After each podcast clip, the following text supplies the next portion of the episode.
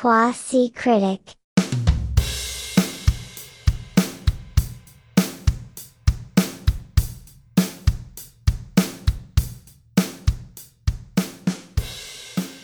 ¿Qué dices? Empezamos a hablar de, mm, de Elvis. Yo diría, dale, empezamos con Elvis. Elvis me, me- me tomó tiempo, ¿viste? Me, me dije tipo, Elvis, amigo, dale, porque me quiero, quiero ver TikToks, quiero hacer otra cosa. Y era tipo, no. Es exactamente lo mismo, Dios mío. O sea, era el cuento de nunca acabar. No. Era tipo, ya, Qué tantas cosas hizo ya Película está. larga, Dios mío. O sea, era como... Me encanta, me encanta. En realidad, ya esta, ya esta peli, y puedo empezar por ahí, este, yo la afronté un poco como una tarea, porque, porque es un biopic, era como que... Ok. Fue como el profesor de historia me, me citó, o sea, como mandó una tarea de ver Elvis, entonces fue como... Ok, voy a apartar dos horas y media de, de- de mi vida y de mi día para ver Elvis. Este... Pero después me, me- me fue atrapando, o sea, estuvo, estuvo, tenía, mis, tenía mis expectativas, ahora te puedo contar cuáles son, de, de qué quería ver en la película y, y fui bastante satisfecho de, que me, me- me- me dieron lo que, lo que estaba buscando. Ok, a ver, ¿quieres empezar por ahí? Y después te digo, te cuento qué me pasó a mí. Yo cuando pienso en Elvis Presley pienso en, en- en varias cosas. Este, pienso en unas cuantas canciones que me gustan. Este, pienso en el, el- la, cuando cantaba en Chain Melody, ya en sus días finales, este, que es una, tipo, un performance desgarrador. Que eso cuando lo veo, tipo, se me paran los pelos, quiero llorar, me pongo súper mal. Este, Sí, es súper emotivo, un temazo. O sea, más allá de que seas fanático, te guste el género, sigas o no, es un tema que creo que todos tenemos un poco como en el ADN, ¿no? Como parte de la cultura musical mundial casi. Ese tema es fuerte. Ese tema es súper fuerte. Este, creo que Phoebe, Bridgers o alguna otra, algún otro artista ya más moderno le hizo un cover este, hace poquito. Ah, Creo. ya se ha usado en el cine mil veces también. Entonces es como medio que todos lo tenemos ahí un poco incorporado. Un poco asociado a Ghost, ¿no? Pero no, no sé si para esa época ya Ghost había salido. No, no, es posterior. Pero Este, sí, es como el tema emblemático de Ghost. Exacto. Este, ¿qué más? Y bueno, la frase Elvis has left the building. Esa frase siempre la he tenido como que, wow, Elvis era tan grande que en algún momento alguien dijo eso y hay como mil historias de, este, de, de- creo que hay muchos distintos tipo cuentos de cómo se originó la, la frase. Eso se dijo en la película. Este, eso me gustó. Eh, no sé si cabe spoilers acá o no spoilers. Creo que podemos hacer un- un- una spoiler discussion. Todos sabemos la vida de Elvis, pero bueno, la, la canción Unchained Melody está en la película. Este, también me acuerdo de un video de Robbie Williams. Esto no, esto no tiene nada que ver, pero bueno, experiencia con, con Elvis. eh, que se llama Advertising Space y, trata, siempre me, fue como lo que me introdujo al, misticismo de, de Elvis Presley, porque la canción tenía que ver con Elvis Presley y él medio lo imitaba. Y hay una canción de Tom Waits que se llama Burma Shave y este, él este, en, en la- en la versión grabada creo que no menciona a Elvis, pero hay un concierto tipo muy famoso de él que hace una parte spoken, spoken word, y dice que, así traducido al español, y eso también me incrementó como el misticismo con Elvis Presley, habla de que eh, eh, llovió todo el día, el día que se murió Elvis Presley, este, y fue Elvis Presley quien lo enseñó a, a- a cómo peinarse el pelo y este tipo de cosas. Entonces, ya e- eso venía como queriendo ver que me relataran todo esto y ya hubo mucho de eso. Querías como la leyenda, ¿no? O sea, querías mm, ver qué tanto de esa leyenda tomaban. Ahorita que dijiste lo de Tom Waits, este, yo tampoco, a ver, no es un- Elvis no es un personaje que, que haya seguido demasiado. Sé como un poco lo que el mundo me ha enseñado por, por osmosis sobre él. ¿no? Pero hay una película de eh, Jim Jarmusch que se llama Mystery Train, que es, que medio una sátira, ¿no? Porque son dos japoneses que son súper, creo que son japoneses o tailandeses, no sé, dos asiáticos, no recuerdo, la vi hace mucho, este, que están como obsesionados con Elvis y deciden viajar a Memphis a visitar, este, como los lugares donde se inició Elvis. Oh. Y todo el soundtrack es como súper interesante. Esa peli es una peli muy lenta y muy, bueno, muy fumona, como todas, casi todas las pelis de Jim Jarmusch. Pero mm, parte del soundtrack es Tom Waits y está muy buena. O sea, es como una peli así como para, no sé, escuchar el soundtrack. Está muy bueno. Sí, eh, Este, y me pasaba eso, que yo tenía como muy pocas, a ver, no tenía tampoco como un hilo conductor sobre, eh, no sé, la relevancia de Elvis Presley, sobre todo en ciertos momentos históricos que creo que la película apunta un poco también a eso, ¿no? Como usas también como el personaje de Elvis para contarte como ciertos momentos cruciales de la historia moderna de Estados Unidos y bueno, por momentos se pone como bastante política la peli. Eh, se me hizo muy larga, se me hizo sumamente larga. Sin embargo, se me hizo tolerable, a pesar de que era muy larga. O sea, sí me pasaba eso que decías, tipo, bueno, necesito que se acabe porque quiero hacer otras cosas, pero no dejó de mantenerme nunca enganchada la historia. Como que me parece que a nivel narrativo está como muy bien contada y tiene un montón de recursos que están divertidos como para empatizar con un personaje que más allá de que, no sé, tenga relevancia musical o no para ti, es como, está como muy interesante la forma en la que te cuentan distintas facetas de ese Elvis, porque no solo te cuentan el Elvis músico, galán, seductor, eh, medio revolucionario con sus movimientos y su baile, sino también te, cuentan como otras capas, ¿no? Este, y eso me, resultó como divertido dentro de la peli. ¿Soy yo o lo pintan como demasiado en una, buena luz? O sea, creo que no, muestran casi ningún lado negativo, más allá de que, o sea, era, es como, era todo, todo bien, o sea, era como muy víctima, digamos, no, no, no, no pintaron nada negativo.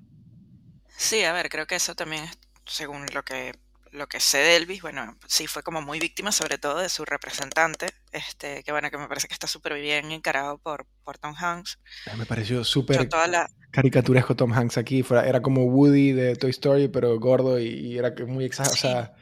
pero no te pasa siempre eso con él, en todas, desde Forrest Gump hasta, no sé, El Náufrago, o sea, es como su estilo, creo. No sé, aquí creo que era el maquillaje, tipo, era como...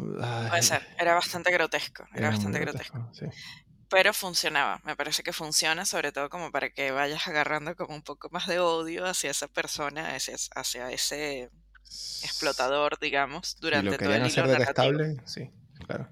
Sí, eso está súper bien logrado. Además, nada, la peli empieza narrada por él y termina narrada por él, y creo que eso funciona justamente para que veas como esas facetas que decías de, de Elvis, ¿no? Como medio que, bueno, sí tenía su lado oscuro con todo el tema de, bueno, ciertas adicciones y tal, pero tampoco era como, no sé, el rockstar terriblemente oscuro eh, al que uno se podría imaginar que, podía haber estado expuesto.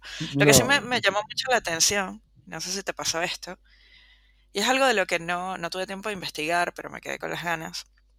Eh, lo hacen ver como una persona muy influyente en todo el tema político-racial. Del lado positivo de la historia. eso, claro.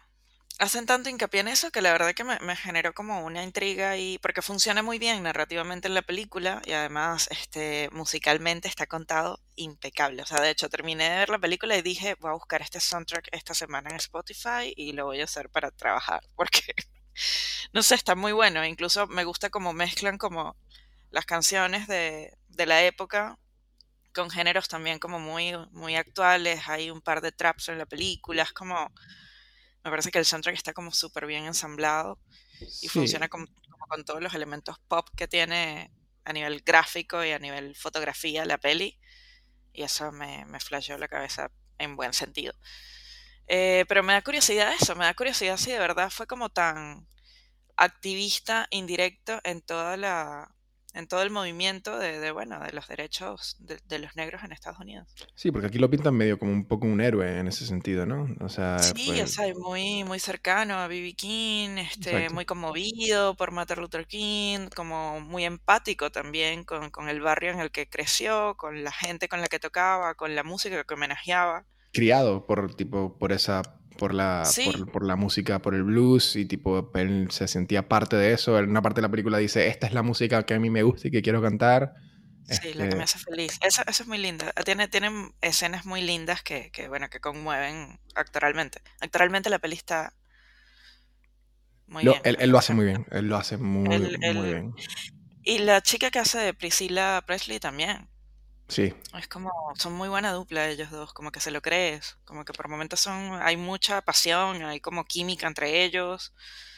Por momentos, no sé, bueno, yo como, como mujer también como que empatizaba con las rabias que a ella, que a ella le atravesaban por, por acciones de él, en fin, como que ella está muy bien caracterizada, me parece.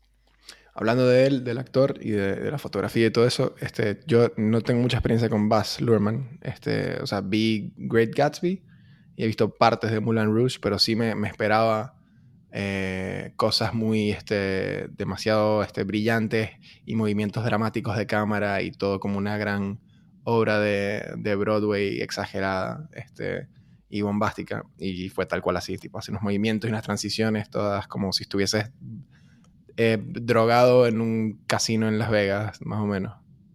Sí, es su estilo. Él, él tiene como una cosa muy del videoclip este, que hace que hace como medio autoral, ¿no? Medio su firma.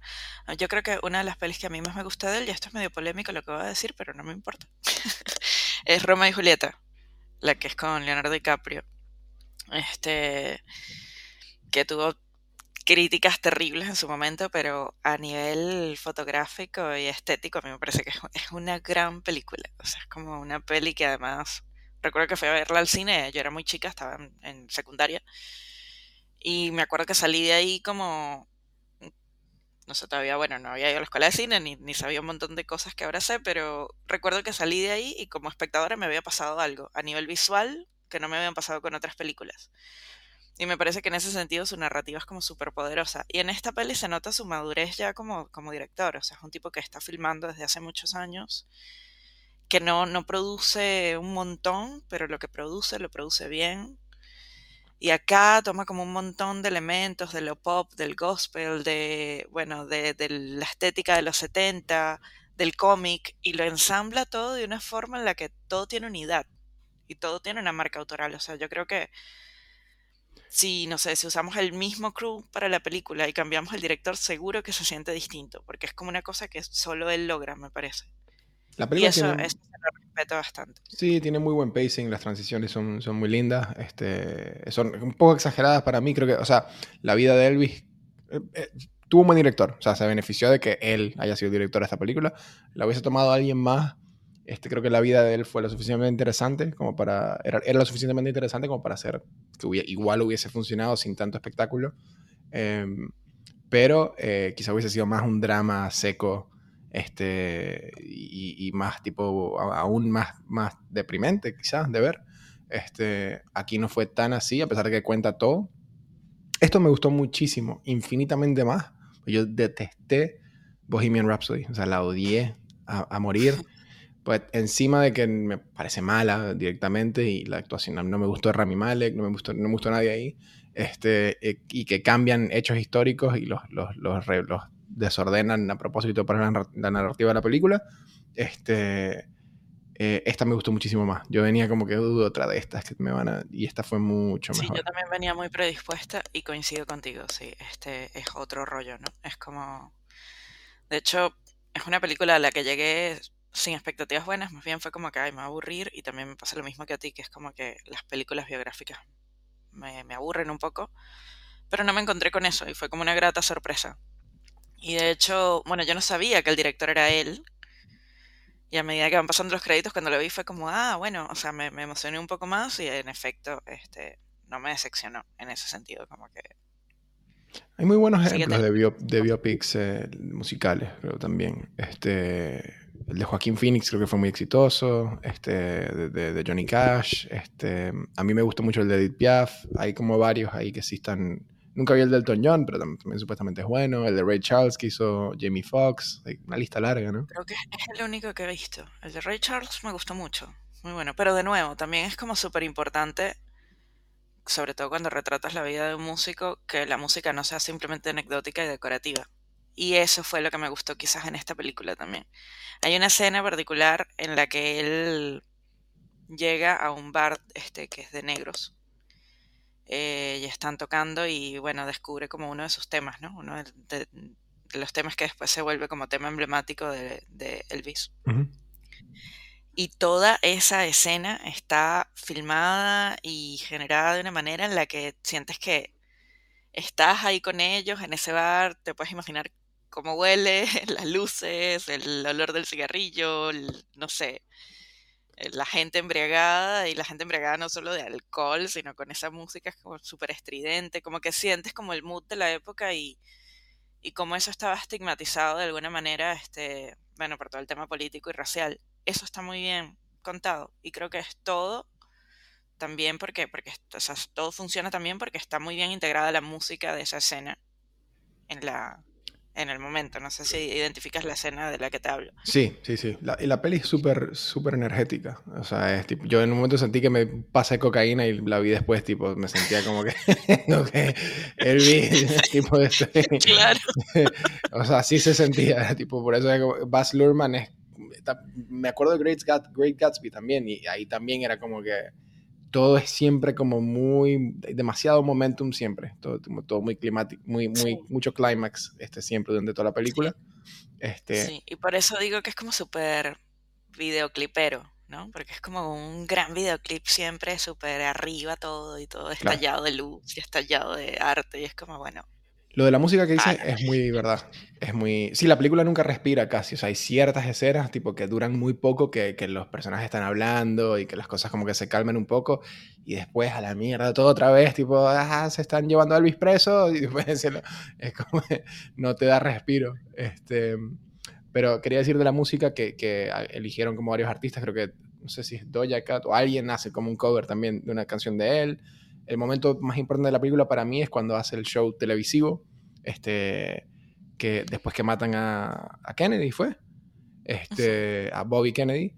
Y eso también sacaron un cover de, esta banda Maneskin italiana que estuvo, está como pegada, y ellos también sacaron un cover de esa canción. Este, o sea, muy logrado, muy, muy lindo todo al final. Yo, yo venía muy prejuicioso y al final fue como, o sea, me conmovió, digamos, fue a pesar de lo largo. Sí, me pasa igual, me pasa igual. Sí le quitaría como 15 minutos del final. O sea, siento que después de que llega como a cierto momento el clímax, es como que todo lo demás me sobra, pero igual también entiendo, no sé, lo lindo de, viste que te mezclan por momentos como imágenes documentales de él, realmente. De Eso él gustó. familia. Al final, Y eso es inesperado y es muy lindo, sí. Además está muy bien insertado, está muy bien insertado en, en el montaje, porque medio que más allá de la textura de la, de la imagen podría pasar como, no desapercibido, pero es como que no se siente el corte, ¿viste? De lo ficcional. y fue solo al Y final me pareció brutal. Sí, solo el final. que usan el, el footage, o sea, Unchained Melody usaron la, la- el footage original. Claro. Que no fue lo que hicieron Sí, en. Bohemian Rhapsody, que recrearon todo ese concierto y fue como. No hacía falta, o sea, como- eh, no sé, esa- yo detesto esa película. Sí, sí, sí, me comparto. Pero además, bueno, creo que también es justamente como que el respeto con el que abordan al personaje. O sea, de hecho, eh, estaba leyendo una nota por ahí, este, antes de ver la película, de hecho, que dicen que, bueno, que justamente la escena que comentabas del especial de Navidad, eh, medio que lo estudiaron mucho, como para cuidar ciertos detalles que eran como súper importantes para él y que, no sé, justamente como que resaltan mucho lo involucrado que estaba con su producto final. O sea, estaba como muy entregado justamente a que, a que no sé, a la calidad de todo, ¿no? A, a los detalles de todo. Y esa escena está muy bien lograda. O sea, de hecho, leí por ahí que, que cuidaron detalles, incluso como la vestimenta de la gente que estaba entre el público. No. Trataron de recrear este a nivel vestuario, eh, bueno, ciertas cosas que, que fueron espontáneas de ese día y que funcionaron muy bien a nivel de paleta de colores y de foto y. Y eso, bueno, me gustó. Escuchando lo que dijiste del largo de la película y creo que vi por ahí que, que Baz Luhrmann dijo que tenía como material para llegar a, no sé, tres horas o más, y, pero que le daba fiaca hacerlo ahorita, pero que en algún momento seguro lo hacía. No sé si creo que lo vi para esta película. y, se ve que el, tipo está enam- o sea, enamorado de su proyecto, ¿no? O sea, eso sin duda. Mm, Sí, sí, es un apasionado de lo que hace, sin duda. Eh, nada, sé- sí sé que, bueno, que fue como muy bien recibida en Cannes al principio de año. Eh, y bueno, no sé, como ovacionada por, por público bastante difícil. Y entiendo que el corte que mostró en Cannes fue mucho más largo que el que terminamos viendo en HBO. Lo cual me impresionó mucho porque dije, wow, o sea, llevó el corte del director, digamos, no el corte del estudio. Que dicen que es aún más largo. Y dije, Dios mío. No, no me Eh, Capaz y si lo estás viendo en cine, bueno, a ver, pero yo que lo vi en una pantalla muy chica estaba ya un No, poco no, no, fue, fue, la tuve que ver en partes, obviamente. Hubo un momento que pensé, esto hubiese sido muy cool miniserie también, tipo, ver, mm, se rompen tres pedazos y ya son es un, una serie de Elvis de tres horas, o de, de- perdón, de tres episodios, cuatro episodios, este, y era más manejable porque Es, es- es mucho para lo... Sí, es lo- mucha data, ¿no? Es mucha data para, para tanto, o sea, para, para visionar de un solo golpe. Para lo empalagosa que es también, porque hay películas que son súper largas y no se sienten así, pues son mucho más ligeras o por otro montón de cosas, pero aquí fue tipo, fue, fue, fue mucho. Este, me pareció Sí, que cómico. el- esto que decías de que no tiene respiro, o sea, me pareció muy, muy, muy real, es verdad, no tiene respiro, no te da chance la peli. Perdón, No, te, no. te- te interrumpí, ¿qué vas a decir? No, está bien. muy Es todo. Iba a ir una parte que también que no tiene respiro, que es cuando él, él se lo llevan preso. Y me da risa lo indigno, lo, lo que, lo, que, lo que era indigno en ese momento. O sea, qué locura. El tipo se movía, ya era todo. Nunca fueron. O sea, si la misma gente viaja en el tiempo y ve hoy un concierto de, Tokishka, o sea, es como que se, se desmayan Claro. directamente. Pero además también el tema de cómo llevan todo eso a lo racial, a lo político en el momento, porque también era como, bueno, son eh, movimientos que están como asociados con la cultura afro y con la música afro, y al final era eso un poco también lo que le generaba como bronca. Eh, y ahí es donde me, me despierta demasiada curiosidad si realmente fue tan intencional, digo, su, su postura artística. Con Yo todo el quisiera tema investigar también, porque para mí Elvis ha sido más, eh, o sea, por... ah, No, no he visto que haya sido venerado como alguien este, este, que haya sido este, mm, eh, advocate, este, este lo dijiste en español, la palabra advocate, este, mm, ¿Alabado? ¿perdón? No, Está tratando de este, adivinarlo. eh, Lánzalo en inglés, no importa.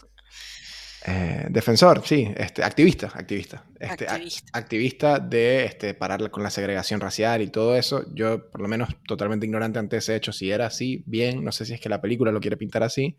Yo más bien lo que, lo que sabía o lo que escuchaba era que Elvis se llevó todo el crédito de lo que era el movimiento de blues y de la música de los negros y la tomó todo, o sea, lo- se capitalizó él de eso. Este, o sea, que era, más bien tenía una, un visto negativo, no positivo. Eh, tipo, El- Elvis fue, se llevó el rock and roll y se llevó todo el trabajo que, que hicieron los negros.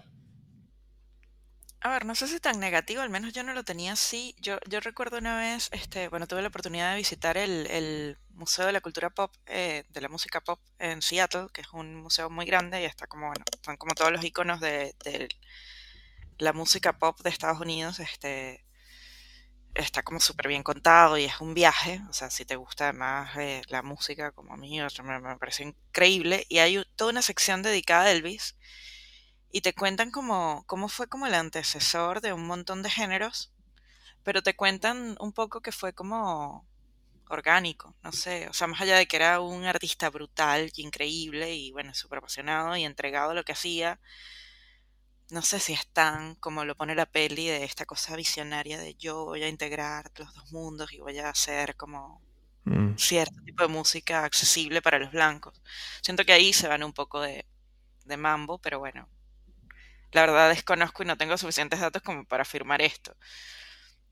Pero Mira. sí es algo que me llamaba mucho la atención, sobre todo esta cosa que decían de que al principio, de hecho más bien era como un poco rechazado porque bueno, porque su look también y, y su baile y todo era más bien al principio como Controversial. como ridiculizado, más bien. Es como este tipo, un payaso, o sea, mira cómo baila, mira cómo se viste, qué Mm. onda.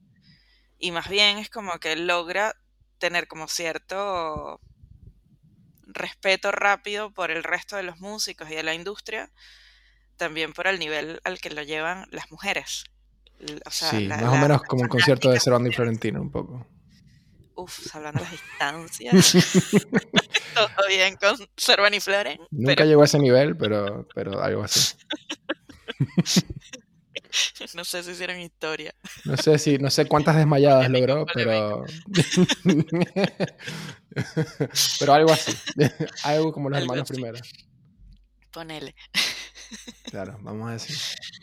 Este. Sí, a ver, no sé. Y también pensaba en eso, pensaba como que esa época, esas décadas, viste, de, del 40 al, a los 80, siento que también la industria tenía, generaba como ciertos fanatismos, este, que no sé, que ya no se viven igual. También por, por la tecnología, por la forma en la que consumimos, más bien ahora cada vez es como más más customizado todo y más diverso como los patrones de consumo que tenemos, sobre todo con la música. Y no sé si te pasa, pero yo, por ejemplo, no, salvo muy pocas leyendas que todavía quedan vivas, tipo, no sé, Madonna, esta es la primera que me viene a la cabeza, eh, creo que quedan muy pocos artistas que logren ese efecto en el público. Paréntesis, o sea, yo, por creepy- ejemplo, paréntesis con Madonna. Quería hablar. Madonna me parece la, la- o sea, la artista que envejeció de forma más creepy del mundo. O sea, se la pasa. Eh, Hubo un momento que hizo un, un, un featuring con, con Maluma y era tipo, Madonna, o sea, es- como que.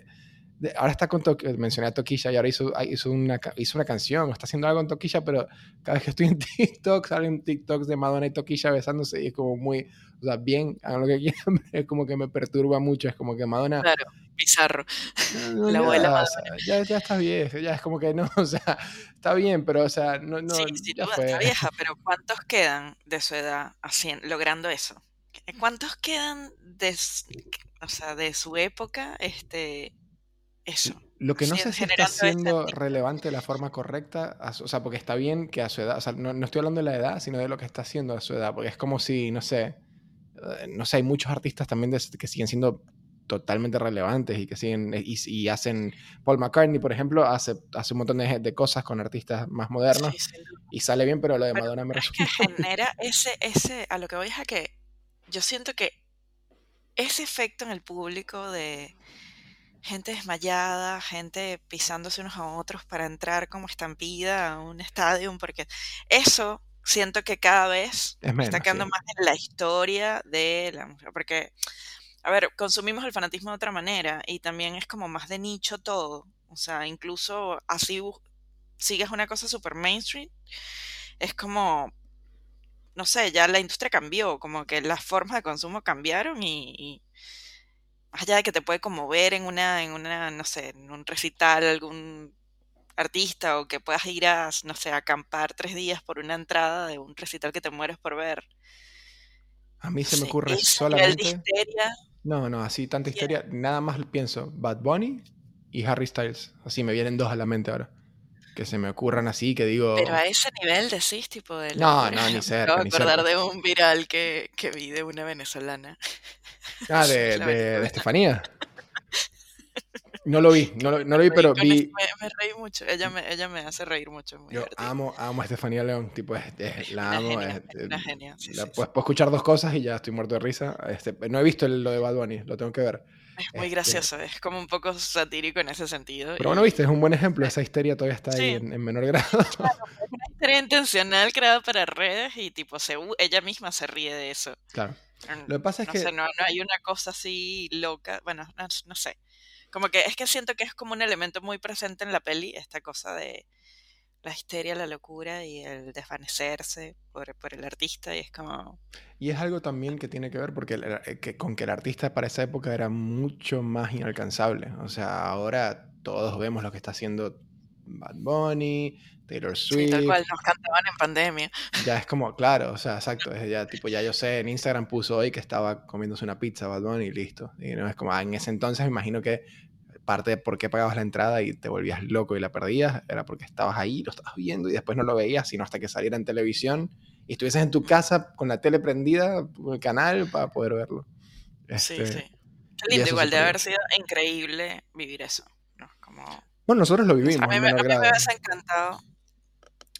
A ver, yo nunca tuve una experiencia así, por ejemplo. No, o sea, sí de admirar mucho a algunos artistas, pero nunca, nunca pude ver, por ejemplo, ninguna de estas leyendas. Me hubiese encantado ver a, a- Michael Jackson, por ejemplo. Es Claro. un artista al que yo hubiese adorado ver en vivo. Eh, pero cre- eso, creo que quedan pocos que logren como ese nivel de... Sí, yo, yo pude ver a Paul McCartney, que hablando de Paul McCartney, este, o sea, los también, 60 y los 70 fue cargadísimo. Viste que en la película mencionan, tipo, "Ah, vienen los Rolling Stones, ahí están los Sí. Beatles, está no sé quién, tipo, ya era como que Elvis era, tipo, los 60 y los 70 era como que salían, Sí, se le venían encima. Sí, además, bueno, también una época que a nivel político, donde la música seguía jugando algo muy político que quizás ahora ya no tanto. O sea, no sé, todas las guerras, este, Vietnam, o sea, realmente como que la música también estaba ahí, ¿no? En, en la movida, este, Sí, no, yo recuerdo cuando, cuando Bush hubo muchas bandas punk, por ejemplo, que, que sí sacaron un montón de, de discos. Bueno, American Idiot de Green Day creo que completo es una, una crítica al Sí, gobierno de Bush. no es que no siga pasando, pero, Pero no como en esa época que se vive de otra manera, claro. No, no, no, no, no existe. O sea, Sí, es- sí, de hecho, para ficcionalizar el, el- o sea, usar el pasado como ficción, por ejemplo, pienso en Mad Men. eh, esa época es muy rica. O sea, los 60 y los 70 tienen demasiados hechos históricos que, obviamente, en las últimas décadas los hay, pero está ya, ya es como casi, ya es como que realidad que se volvió leyenda más bien de todo lo que pasó en esa época. Eh, Sí, Martin Luther. King, los Kennedy, hay como demasiado, es muy rica la historia este, por ese lado. Quizá en, en unos años, en unas décadas, también en ese, en ese entonces van a ver esta- donde estamos ahora, el- nuestro presente, como algo igual, no lo sé, con la pandemia y con todas estas cosas. Este, Sí, puede ser, tal cual. Sí, sí, son... y el biopic está un poco bastardizado también. O sea, es como que ya todo el mundo hace. En, en Netflix hay biopics de este del chichicuilote. O sea, es como que no.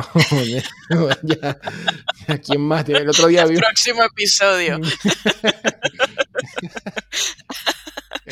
Quiero el biopic del chichicuilote. Por Este, favor. Si se hace, me muero. O sea, no, no, no Lo que vemos, vamos al estreno. Claro, exacto. Este, pero es que sí, esto- todo el mundo tiene eh, biopics ahora. Sí. Eh, creo que Juan Bueno, de hecho, antes de que nos conectáramos, estaba tratando de buscar cuándo se estrenaba Blonde, la de Sí, Marilyn Monroe, la quiero ver. que quiero verla. Este. Y creo que ya está en Netflix. No, falta No septiembre o ya.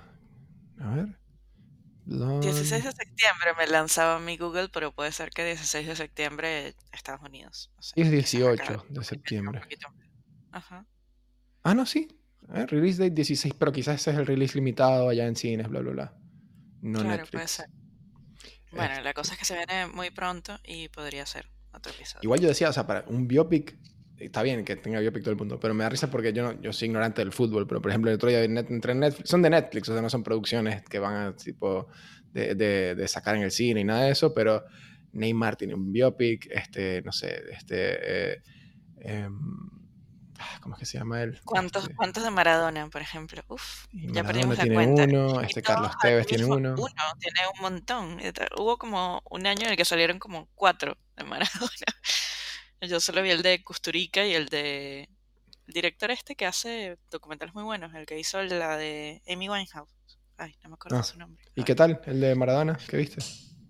Increíble, me gustó mucho, Sí. muchísimo. Sí, este, a ver, polémico también, ¿no? Porque no te, no te muestra, no, no te muestra la gloria del personaje, todo lo contrario. Ah, es todo negativo, negativo, negativo. Y ni siquiera desde un juicio, sino que es como un mira al lado B de Maradona, del que no se Mm. habla en, ¿sabes? En, en toda esta cosa de endiosar a Maradona. Estaría lindo porque está Eh, demasiado está- endiosado. está re bien contado y está- lo disfruté muchísimo. Es más, voy a buscar el nombre del director. Pensando qué biopics así me han gustado, así que he dicho, wow, tipo, qué, qué bueno. Y Estoy pensando, seguro que hubo uno. Este, bueno, el de Luis Miguel lo recontra disfruté, por eso tuvo, fue un fenómeno, fenómeno, un fenómeno viral que ya era como una, un chiste, era una guachafa, era un meme en sí verlo. Este, pero no le quita que para mí, y lo mantengo, fue súper bien logrado. Esa serie fue súper bien lograda. Este, así que está esa. Y creo que eso disparó, por lo menos en la comunidad latina, también todo otro montón de biopics. Este era. ¿Cómo es que se llama este que canta con, con Shakira? Y lo peor es que tengo re claro, a ver. Este. El que canta con Shakira. Sí, tiene canta con mucha gente. ¿Pero de dónde es? Nicky Jam. Nicky Jam creo que tiene un, bio- un biopic también. Ah, Nicky Jam, sí. Sí, sí, sí, y es como súper producción emblemática de Netflix Latam, ¿no? Exacto. Como que recuerdo mucha promoción. El director se llama Asif Kapadia, no sé si lo pronuncio bien, Asif es nombre árabe. Pero- eh, nombre- sí, pero no tiene pérdida, ¿eh? Vamos a ver dónde es este director. A ver. No sé si Bueno, puedo, no sé si me haría eso. No sé si vería un documental de. pero de un- Maradona está increíble. Increíble, increíble, increíble. Es súper interesante porque además la manera en la que te lo narras como... Va, bueno, yo por lo menos que no sabía tanto sobre el lado de Maradona, o sea, sí sabía obviamente porque vivo en Argentina, es imposible no saber, este, y soy del 84, básicamente, como que, no sé, soy de esa generación que nació viendo Maradona. Eh, pero, pero bueno, te cuento un montón de, de datos de cuando él estaba en Nápoles, sobre todo, que pff, brutales. Eso me interesa, eso me llama mucho la atención. Este, ya esto no lo es... tengo, si lo quieres. Sí, sí, lo, lo quiero ver. Paso. Esto ya no cuenta como, como biopic, es un documental, pero y, y- no sé, no, no cuenta, no es, no es biográfico, pero es del de, es deportivo y a mí me encantó, me gustó bastante el de, el de Michael Jordan, este, The Last Dance. Eso me pareció increíble. O sea, me, me volví, quería una gorra de los, de los Red Bulls y pues fue de los Bulls, impresionante. Son los O Red sea, Bulls, yo ¿no? terminé de ver eso y dije, yo no puedo morir sin ir a ver un juego de la NBA. O sea, además de que me gusta el básquet, pero, pero no es que es, es impecable esa serie, está buenísima, brutal.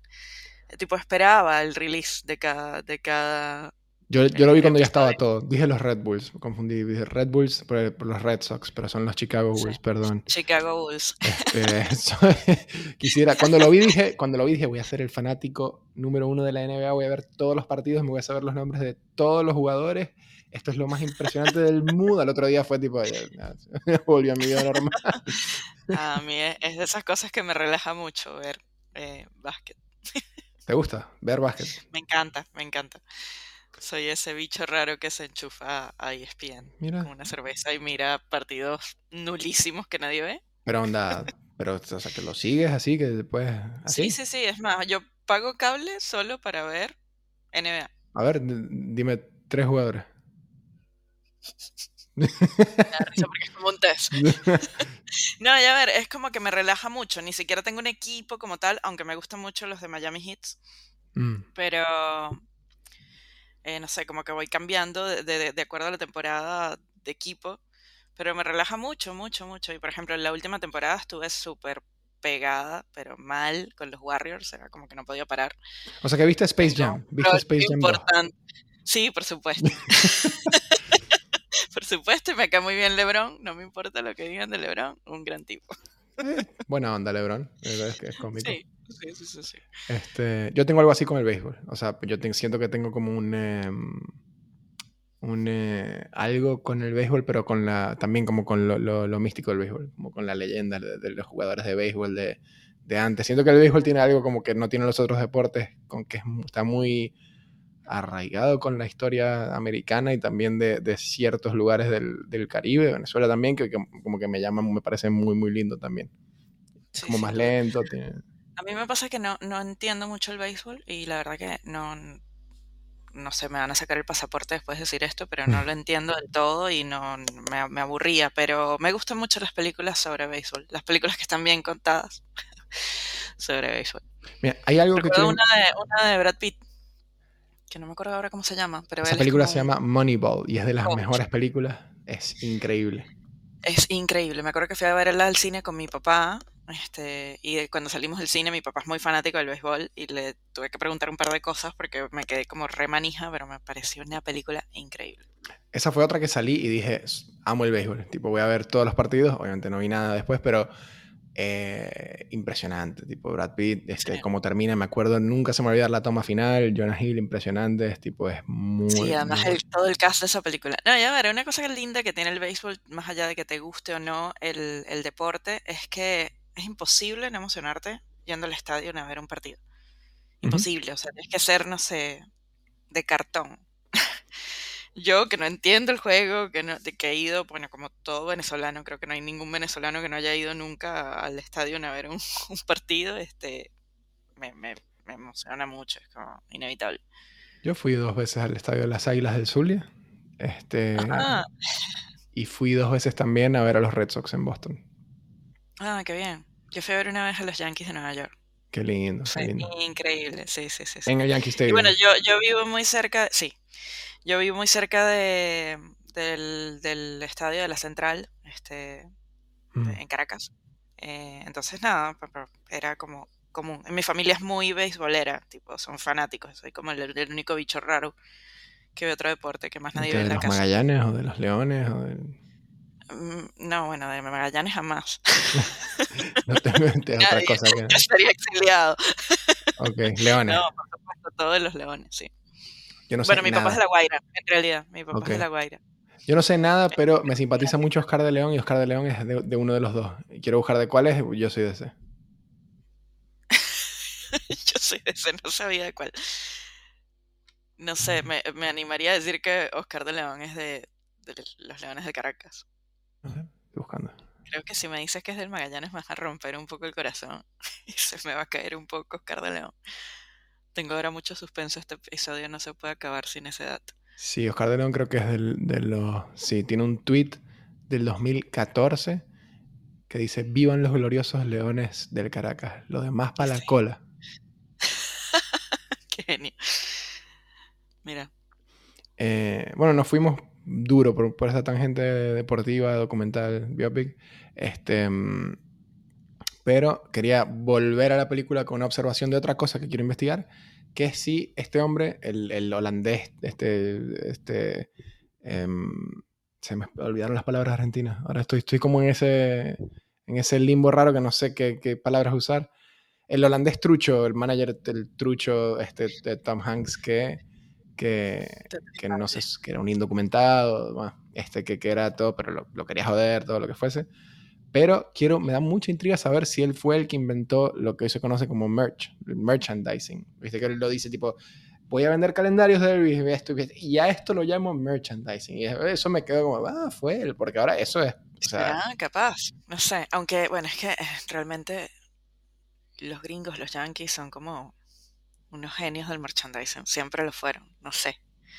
Es como, Yo a conciertos que voy, y ahora que fui, estuve, estuve en Estados Unidos y fui a muchas cervecerías, este, a toda cervecería que fui, casi a todas, me compré una remera. Pero eso es una, ahora una, una, porque tardé en descubrirme que a mí me gusta mucho comprarme eh, remeras de los lugares, de lugares que voy que me gustan o de experiencias que voy que me, que me gustan. Entonces, muchos conciertos que voy casi siempre me compro una remera. Y igual Ah, cuando mira. fui a las cervecerías me compré también este remera. Me parece que igual está un poco como de moda, creo, tener merch de cualquier cosa que ahora. de- sí, a mí, a mí también me copa el merchandising. Eh, no sé, no tengo, no tengo demasiados, pero sí tengo algunos conciertos emblemáticos a los que he ido y he necesitado llevarme algo.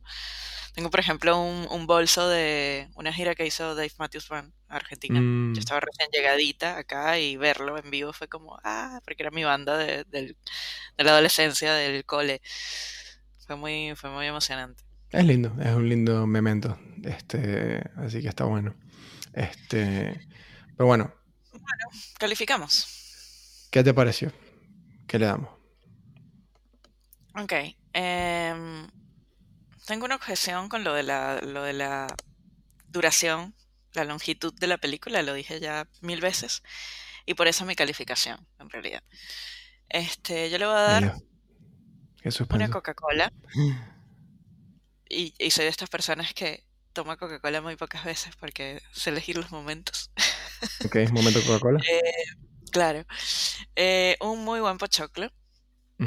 Y una cena fast food, tipo rápido, ¿viste? Tipo, paraste en la franquicia que más te guste, cenaste rápidamente y seguiste con tu vida. Ok. Yo te voy a dar, te voy a decir qué, le- qué me hubiese gustado yo darle y qué no salió en la película y no me gustó porque me hubiese gustado saber si eso es, qué tiene eso de real y es otra cosa para investigar. Viste que hay una hamburguesa que es supuestamente la hamburguesa que se comía Elvis. ¿Te suena? Ok, no, no sabía. Si tú buscas Elvis Burger, este, te habla de una hamburguesa que supuestamente era la que él se comía. No sé dónde, no sé, no sé qué tiene de cierto esto. Quizás esto es todo mito, este, pero em, creo que en algún momento él se llevó a comer esta hamburguesa. Y es carne, o sea, los ingredientes comunes de una hamburguesa, bastante tocineta, bastante panceta, bacon, eh, y los ingredientes eh, locos son eh, mantequilla de maní y banana. Esa es la Elvis Burger. Qué bizarro. Sí. Pero lo probaría. ¿Puedes creerlo? Yo la probé una vez. ¿Y? Eh, me gustó, ya no es tan raro en realidad. O sea, ya es como que muchos lugares que la tienen y no solamente como la Elvis Burger, pero ya es como que, o sea, sí, no, no, es tampoco nada del otro Es mundo. zarpada igual, pero la probaría. No sé qué rating le daría. A ver, la, la, la banana frita, eh, porque es banana, ¿no? No es plátano, es banana. Banana. Eh, no sé, soy una gran fan en, en distintas presentaciones, la verdad. Como... El otro día me comí en un lugar un postre que era una banana frita con queso de cabra, miel, almendras y un higo. No, no, pero súper rico. Como delicioso. O sea, me volví fanática. No, muy Eh, bueno. así que sí, podría probarla la hamburguesa de Elvis. Es verdad, no sale en la peli. Mal. No, quizá, quizá esto es falso, no sé, tendría que investigar. Eh, deja mucha tarea la película, deja mucha tarea para hacer follow-up e investigar también. Este, yo le daría, creo que también le daría una, una Coca-Cola y unos, y unos pochoclos. No sé si le daría más porque siento que es muy... Pasa que me entretuvo también, o sea, realmente sí estuvo entretenido, pero eh, estuvo más que lo que hubiese querido que estuviese. El largo es como muy, es muy densa, es como que ya no sé si, si uno tiene el, attention span como para invertirle tanto tiempo a una película que no sea eh, mejor hecha como miniserie, o como que siento que ese formato ahora, por eso es que cobra tanta, tanta importancia y es tan famoso porque es como que ya no, no hay forma. O sea, puedo, prefiero saber, así los vea todos en un día, prefiero saber que hay un corte en una hora y que puedo ir a hacer algo, volver, seguir, que tener todo el, el choclo de, de casi tres horas de película y saber que vi una hora y media y todavía me falta toda la mitad. Así que sí, por ese, por ese lado se sintió más tarea que entretenimiento y por eso creo que no, no, no voy más allá de los pochoclos. Está muy bien. Qué dura esa frase, además me encantó. Se sintió más tarea que entretenimiento. Fuerte, ¿no? No, no soy un crítico. este, Si nos escuchara, llora. Sí, no, que Baz Luhrmann, pobre. No te invita a su próximo estreno, Carlos. No, sí. Este, pero bien, o sea, igual me- el, el- el, eh, Austin Butler, el casa de Elvis, impresionante, lo hace muy bien. Priscilla también muy bien. Tom Hanks siempre fue como que estaba en pantalla y era como que mi mente era como, quítalo, o sea, era como muy feo de ver eh, y de escuchar y de... Que en realidad es creo que quizás es un testimonio de lo bien que lo hace, porque es bastante desagradable, Sí, así que por ahí quizás estuvo bien. Funciona. Bueno, hasta aquí con Elvis. Adiós. Adiós.